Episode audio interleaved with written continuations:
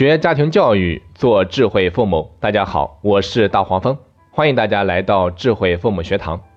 本堂课啊，我想和大家来聊一聊如何培养孩子的商业意识。不知道大家还记不记得曾经有一部轰动一时的电视剧，叫做《人在纽约》。这部电视剧主要讲的是国人留学在外的各种故事。在故事当中啊，我们看到了国外跟国内在教育孩子方面的区别。比如说，在国外，很多家庭啊都会在搬家的时候把一些旧物品整理起来，然后家长带着孩子把能够继续使用的物品拿到跳蚤市场进行买卖，并且买卖的过程都是由孩子为主力进行完成的。这不仅是为了除旧迎新啊，更是为了培养孩子的商业意识。而这种意识啊，正是孩子在今后的发展道路上成为第二个李嘉诚的最基础的素质之一。听到这里啊，你可能会问。那到底什么才是商业意识呢？是让孩子有了赚钱的意识就可以吗？当然不是啊！商业意识啊，并不是这么简单的含义，它远不止于赚钱的意识，而是一种能够贯彻于商业诸多环节的思维想法，通过利用现在的商业知识和信息来展望未来的一种能力。那如何培养孩子的商业意识呢？这需要父母在适当的时机啊，开始培养孩子的市场洞察力。和对事物的反应能力，并且在有所反应之后，能够做出正确的行动。说到底，父母想要培养孩子的商业意识，可以从以下几点开始入手。咱们分别来看一下。第一个方面，培养洞察力。洞察力呀，简单来说就是学会观察。当然，不仅是观察事物本身啊，还应该让孩子学会发散思维，从事物表面的一些现象推敲出有用的信息。举一个例子吧。比如说，一件商品的包装突然间换了，如果比以前更精致了，那很可能说明这家公司啊有扩大和发展的可能性。如果包装突然变差了，不如从前了，那这家公司很有可能正面临着倒闭或者破产的命运。你看，这就是洞察力。好，再来看第二个方面，让孩子自己拿主意。对于一件商品啊，该如何定位？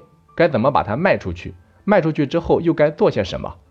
这些看似简单，实则深奥的问题啊，父母经常会认为孩子太小，而不让他们独立思考，并且在大多数情况下都替孩子拿好了主意，只需要孩子照做就好。其实啊，这正是扼杀孩子商业头脑的元凶之一呀。试问一下，一个连自己在做什么和为什么这么做都不知道的人，他又怎么去生出创业致富的想法呢？所以呀。父母在教孩子接触商业行为的时候啊，应该多鼓励孩子大胆发言，敢于说出自己的想法，并且为自己拿主意。好的，再来看第三方面，培养孩子的理财观念。理财观念就是要求孩子能够管理好自己的金钱。很多家长都不太关心这些，孩子需要钱了就跟父母要，这样的孩子很难发展出自己的理财能力，更不要说商业意识了。作为父母啊。一定要想好每个礼拜给孩子多少零花钱，而且一个礼拜给一次就可以了。那如果你的孩子比较小，可以两天给一次，而不是天天给钱。天天给钱让孩子觉得把钱通通花完也没有关系，因为明天又有了嘛。这样的孩子长大了就很容易变得花钱无度，更不会自己去想能够给自己带来更多价值的事情了。好的，再来看第四个方面。强调金钱之外的事物。虽然我们生活在一个物欲主义的时代，但是我们仍然需要保留一些人情味，让孩子知道钱不是最重要的事情，钱只不过是一个工具，也不只是我们达成一个目的的手段。比如说，我们可以带着孩子去捐款，做一些没有报酬的义工。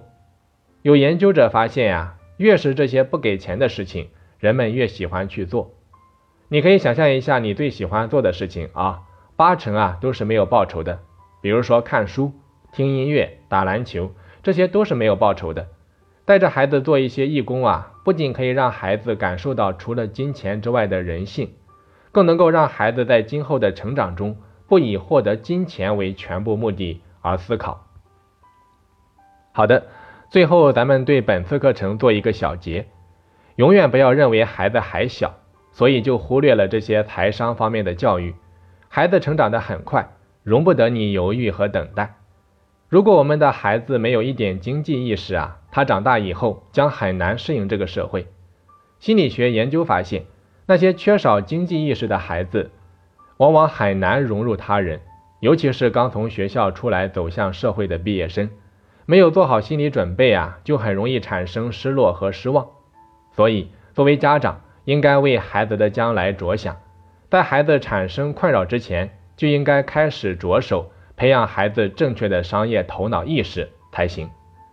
好的，那本堂课啊，咱们就先讲到这里。我是大黄蜂，下期再见。